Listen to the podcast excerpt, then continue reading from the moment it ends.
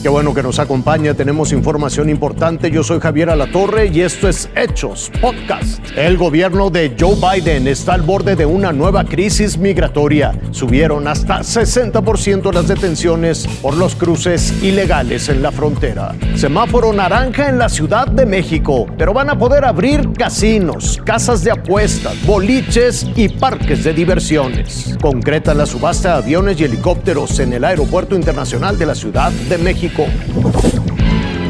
Más de 100.000 inmigrantes que intentaban cruzar ilegalmente la frontera entre México y Estados Unidos han sido detenidos en las últimas cuatro semanas. Eso sin contar los más de 3.000 niños que se encuentran alojados en los centros de detención de aduanas y protección fronteriza. Esta cifra por sí sola revela un aumento de más del 60% comparada con la misma época del año pasado. La Casa Blanca califica estos números como un desafío para el gobierno de Joe Biden. It doesn't matter what you call it. It is an enormous challenge. It is something that is front and center for the president. Otros prefieren nombrarlo de diferente manera crisis migratoria. If you look at where we are right now, you have thousands of people crossing illegally into the United States every single day. La cifra de más de 100.000 detenciones contadas hasta el 3 de marzo pasado es la más alta de los últimos cinco años. Además de los 3.200 menores que intentaron cruzar solos hacia Estados Unidos y también fueron alcanzados por la patrulla fronteriza. En Estados Unidos, los republicanos aseguran que la política de Joe Biden le hizo entender a la gente que podía ingresar al país libremente, con o sin papeles. Efecto llamada, le dicen. La Casa Blanca no le ha dado respuesta al mote. Lo que sí hizo fue adecuar un terreno de la NASA en California para que sirva de albergue temporal para la cantidad de menores que llegan día tras día, solos y sin papeles, a la frontera entre México y Estados Unidos. Raciel Cruz Alazar, Azteca Noticias.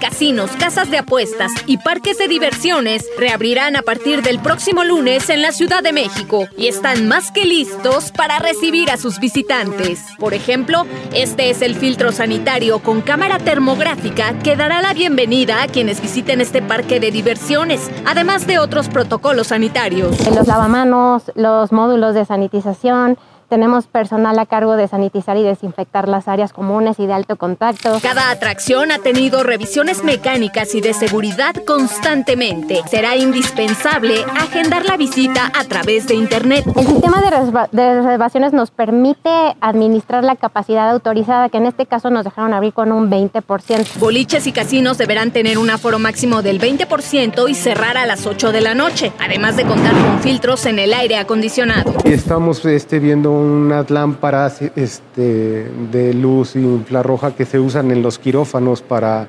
matar bacterias y virus. Además, a partir de lunes, antros, bares y salones de eventos podrán reabrir, pero únicamente con servicio de restaurante y con mesas al exterior. Anarel y Palomares, Azteca Noticias.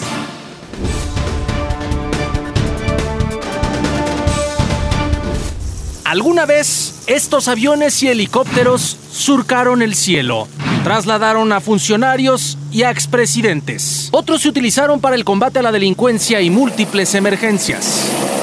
Son 19 aeronaves adquiridas por administraciones anteriores y fueron subastadas a sobrecerrado este viernes por el Instituto para devolver al pueblo lo robado en la base aérea militar número 19 en el Aeropuerto Internacional de la Ciudad de México. Así del total de 19 aeronaves, 8 corresponden como entidad a la Oficina de la Presidencia de la República, 4 a la Secretaría de la Defensa Nacional, 2 a la Secretaría de Marina Armada de México, 2 a la Comisión Nacional del Agua y 3 a la Secretaría de Seguridad Ciudadana de esta Ciudad de México.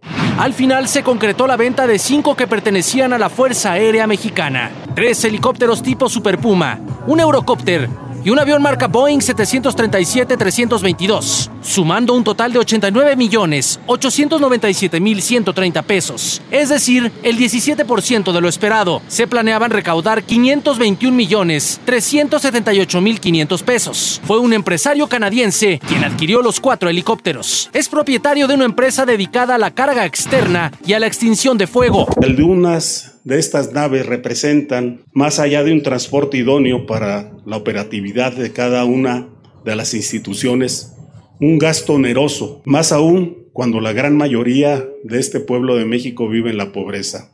Diego Borboya, Azteca Noticias. Te invito a que siga con nosotros mañana con detalles de más información que justo ahora está en desarrollo.